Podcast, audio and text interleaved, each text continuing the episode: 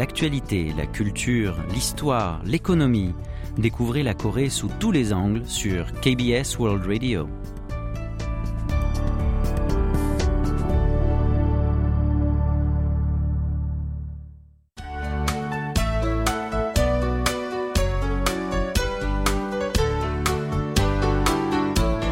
Séoul, au jour le jour.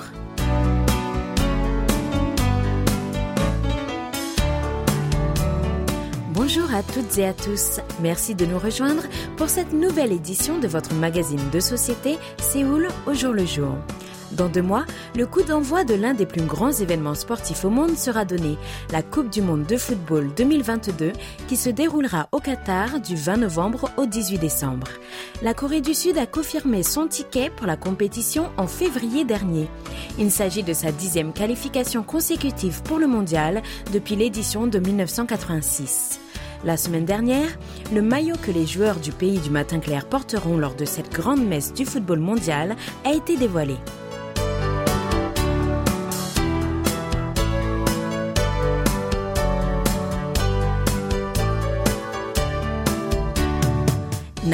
L'équipementier de la sélection sud-coréenne, a révélé jeudi sur son site internet l'uniforme des guerriers de Taeguk aux côtés de ceux des autres équipes nationales qu'il sponsorise, dont notamment celles de la France, du Brésil ou encore des Pays-Bas.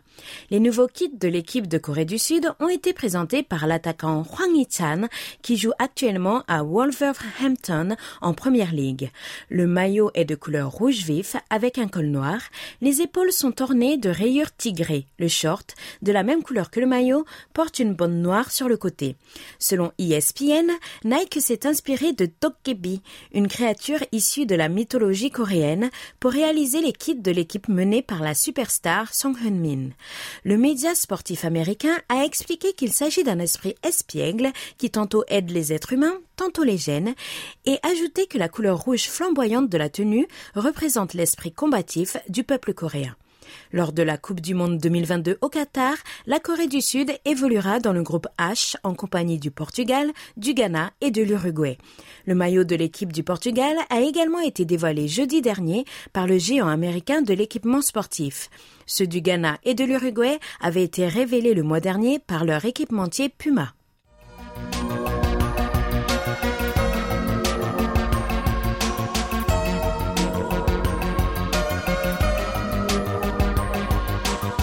Corée du Sud, le nombre d'animaux de compagnie tels que les chats et les chiens ne cesse d'augmenter.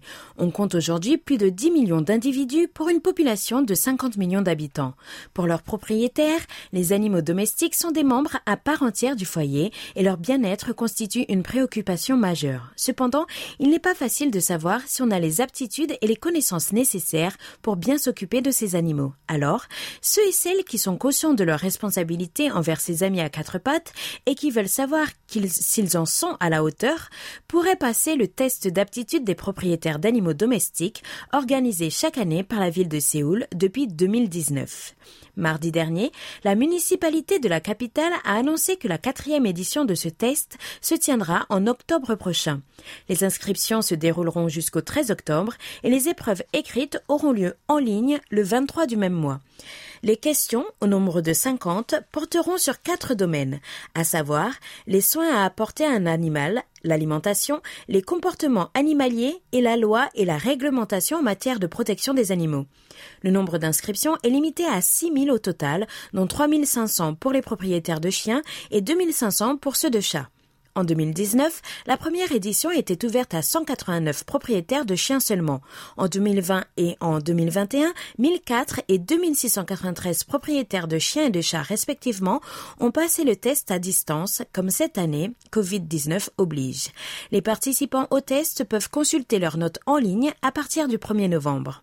Lors de ces trois dernières éditions, les examens étaient composés uniquement d'épreuves écrites. Une nouveauté cette année, c'est la mise en place d'une épreuve pratique. 50 candidats ayant manifesté leur intention de se soumettre au test pratique et ayant obtenu les meilleures notes à l'écrit sont invités à passer une épreuve visant à évaluer les gestes et les comportements des propriétaires dans une situation réelle de promenade avec leur animal de compagnie.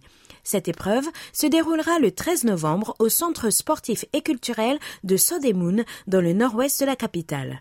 À ce jour, la ville de Séoul est la première et unique collectivité territoriale à avoir instauré un test de ce type. Pourtant, d'autres collectivités pourraient lui emboîter le pas, tant l'initiative de la capitale est appréciée par beaucoup d'amoureux des animaux. Pour notre première pause musicale, voici une chanson de Park Jae-bom, alias J Park, intitulée Drive.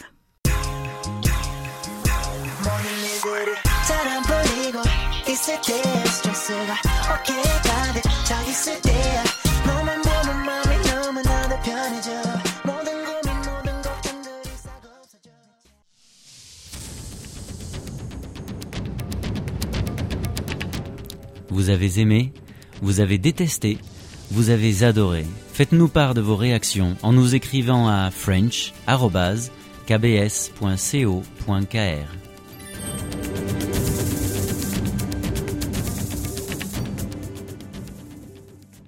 Bienvenue si vous venez de nous rejoindre. Vous écoutez Séoul au jour le jour en compagnie de Elodie Stanislas ce lundi 19 septembre.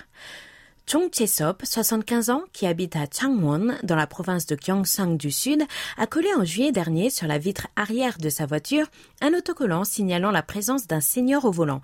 Sur ce sticker de couleur rose et de forme ronde, on peut voir l'illustration d'un couple de personnes âgées et en bas on peut lire Veuillez être indulgent.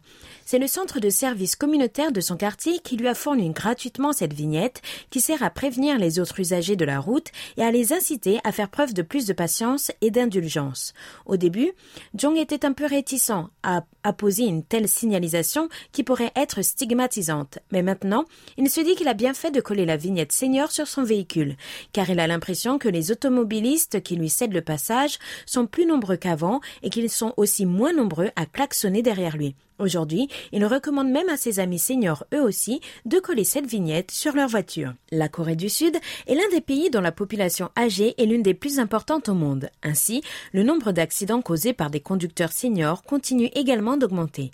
Selon les chiffres de la police nationale, le nombre d'accidents routiers provoqués par des conducteurs âgés de 65 ans ou plus s'est accru de 19% entre 2017 et 2022, en passant de 26 700 à 31 800, alors que celui d'accidents occasionnés par des conducteurs âgés de 64 ans ou moins a baissé en passant de 18 900 à 17 100 durant la même période. Alors, dans un effort visant à assurer la sécurité des seniors sur la route, certaines collectivités locales ont commencé il y a quelques années à distribuer aux conducteurs âgés de 70 ans ou plus des autocollants qui leur permettent de signaler auprès des autres automobilistes pour que ces derniers soient plus attentifs, exactement à l'instar des autocollants bébés à bord ou conducteurs débutants au volant.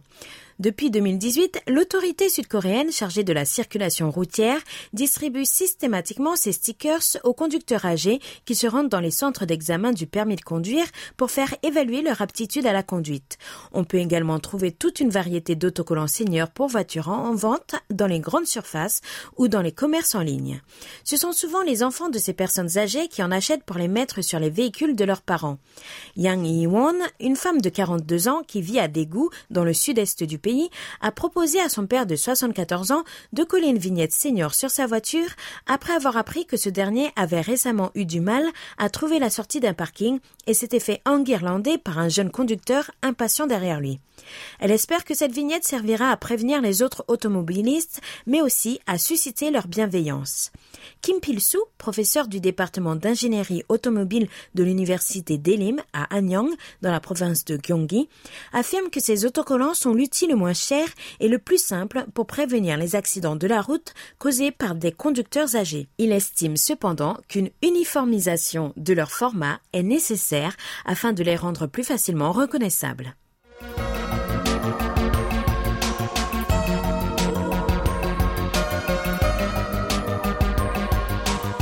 Ces dernières années, on retrouve de plus en plus d'animaux sauvages en milieu urbain. Leur présence dans les villes engendre parfois des désagréments chez les citadins. Récemment, un YouTuber connu pour ses actions en faveur des chats errants s'est retrouvé au cœur d'une vive polémique suite à sa publication d'une vidéo.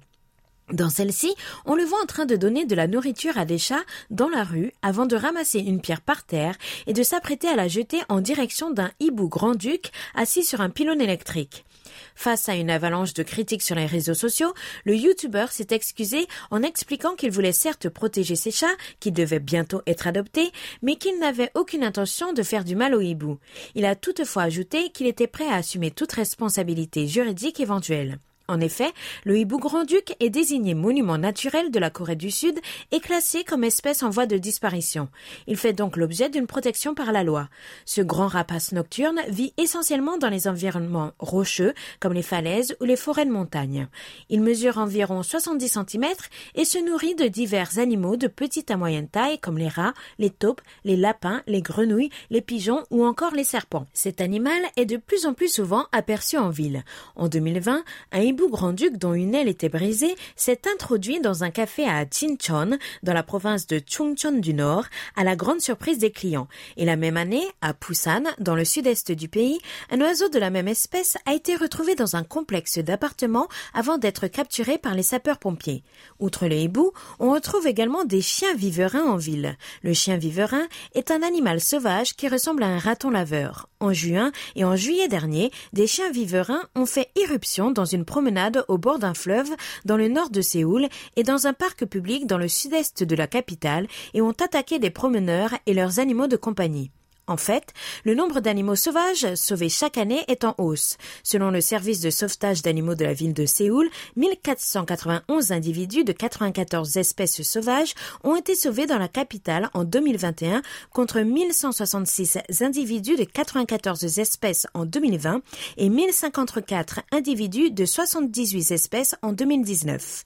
Ces animaux qui vivent normalement dans la nature s'aventurent en ville pour trouver de la nourriture ou un refuge suite à la dégradation ou à la disparition de leur habitat naturel, résultant de l'urbanisation et de la déforestation massive. Mais les experts font aussi remarquer que ces derniers temps, certaines personnes adoptent des animaux sauvages sur un coup de cœur pour ensuite les abandonner discrètement, ce qui contribue également à l'augmentation du nombre d'animaux sauvages aperçus en ville. Pour notre deuxième pause musicale, je vous propose d'écouter une chanson de Jolam Hee intitulée C'est ou les oiseaux.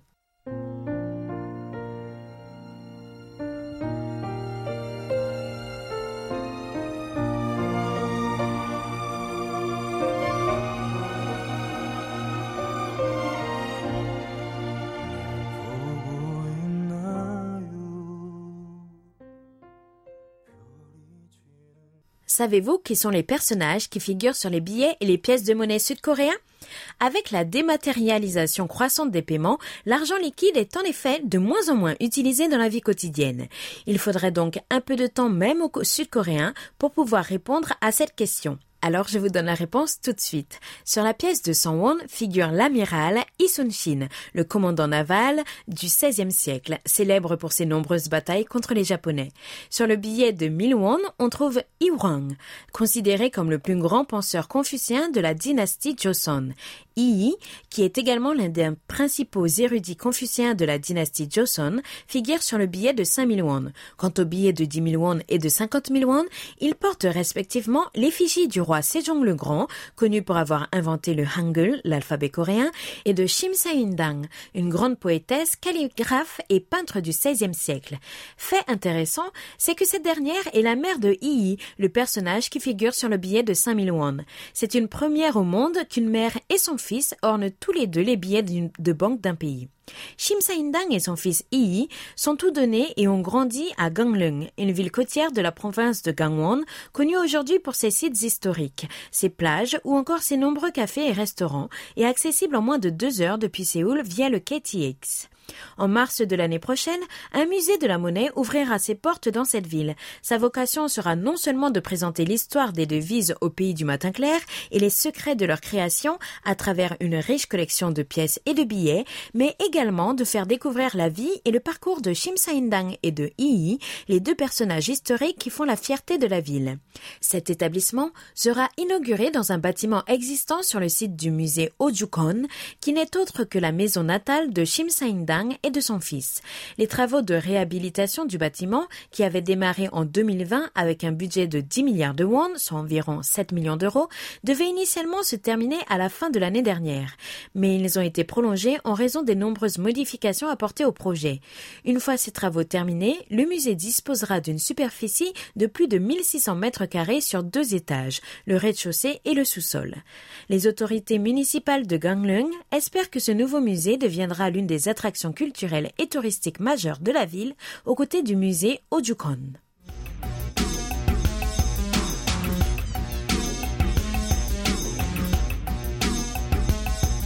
L'artiste sud-coréenne Bang Hee-ja s'est éteinte le 15 septembre en France à l'âge de 85 ans. Celle qui est surnommée peintre de la lumière est décédée dans un hôpital en Ardèche où elle était soignée depuis une dizaine de jours selon ses proches. Née en 1937 à Goyang, dans la province de Gyeonggi, Bang Hee-ja a étudié la peinture à l'Université nationale de Séoul avant de s'installer à Paris en 1961. Elle a poursuivi ses études à l'École nationale supérieure des beaux-arts où elle s'est spécialisée en peinture murale et en vitrail. Partageant son temps entre la France et la Corée du Sud, la peintre abstraite exprimait sa vision de la lumière, de la vie et de l'univers en utilisant divers matériaux tels que le papier traditionnel coréen, appelé hanji, les colorants minéraux et végétaux ou encore la terre. Bang puisait souvent son inspiration dans ses souvenirs d'enfance. Elle tentait notamment de perpétuer à travers ses peintures l'émerveillement qu'elle avait ressenti toute petite, dans son pays natal, en apercevant la lumière du soleil se reflétant sur l'eau d'un ruisseau, donnant ainsi des couleurs vibrantes et nuancées. Elle réalisait aussi des travaux de peinture sur verre. Elle a notamment créé des vitraux pour la salle capitulaire de la cathédrale de Chartres. Les œuvres de Bang Heja ont fait l'objet de plus de 90 expositions partout dans le monde. Par ailleurs, elle a obtenu de nombreuses récompenses pour son travail. En 2010, elle s'est vue attribuer l'Ordre national du mérite culturelle par le président de la Corée du Sud et, en 2012, elle a reçu le prix culturel France-Corée, un prix décerné à ceux qui ont contribué à une meilleure connaissance de la culture coréenne en France. Et voici à présent le moment de passer le micro à Lee pour Focus Asie. Mais avant de la retrouver, je vous propose d'écouter une chanson de Blackpink, Pink Venom.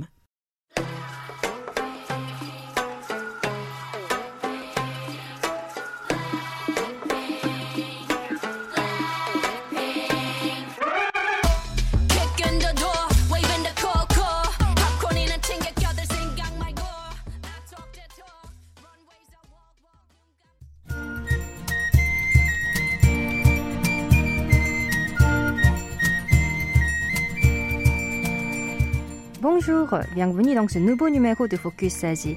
Voici notre première nouvelle. À Hong Kong, qui a été sous l'occupation britannique pendant plus de 150 ans, bon nombre de citoyens sont en deuil suite au décès de la reine Elisabeth II.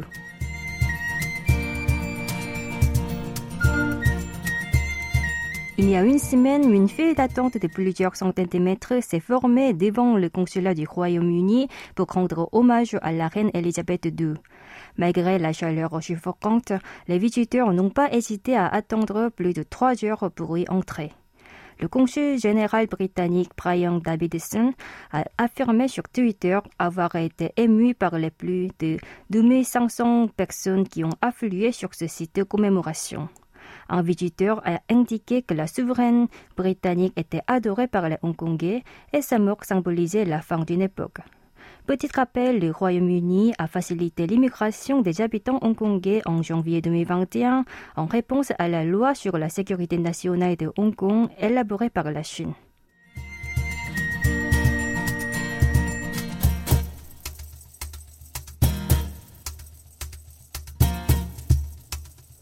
Un tribunal thaïlandais a condamné la semaine dernière une activiste à 12 ans d'emprisonnement pour s'être moquée de la reine.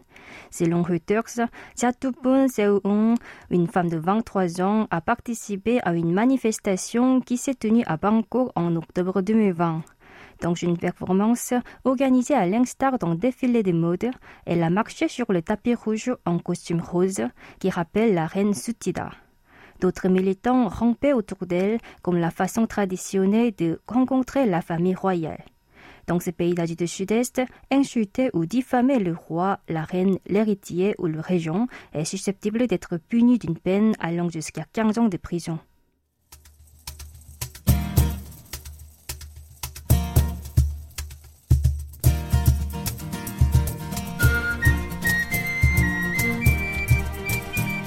La Corée du Sud est considérée comme le pays ayant le plus d'influence culturelle sur la Thaïlande.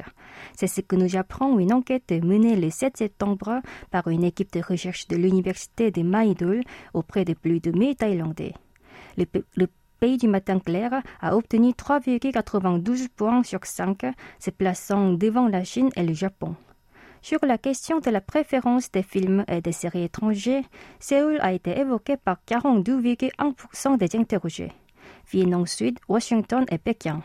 Les Thaïlandais ont notamment apprécié les histoires émouvantes, les beaux acteurs et la familiarité des feuilletons made in Korea. En ce qui concerne la musique et les chanteurs étrangers, la Corée du Sud s'est classée au deuxième rang avec 31,4% derrière les États-Unis.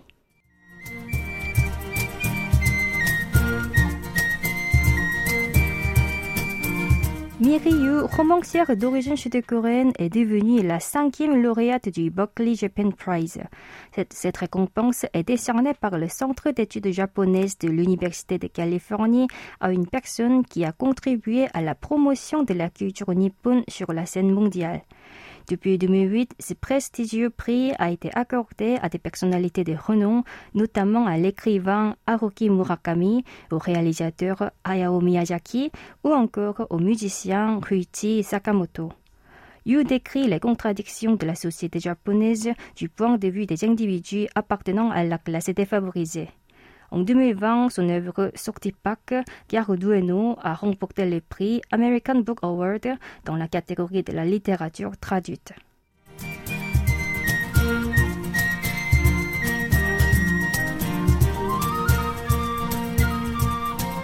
Voici notre dernière nouvelle. De plus en plus de tigres de Sibérie apparaissent dans la région nord-est de la Chine. À la suite de la politique de protection de ces phobes, leur nombre a récemment dépassé 60 contre 27 en 2017. En avril 2021, un félin de 3 ans s'est jeté sur des voitures. Une personne a été blessée et quatre véhicules ont été abîmés. La télévision publique chinoise CCTV a conseillé de marcher à reculons quand on croise un tigre. Le comté de Raohe, dans la province de Heilongjiang, a récemment interdit aux habitants de se rendre dans les montagnes pour éviter un éventuel accident. Cet animal, appelé le tigre du mont Baekdu en Corée, a disparu de la péninsule coréenne. Il en existe désormais environ 600 dans le monde. 90% entre eux vivent en Russie et les 10% restants en Chine.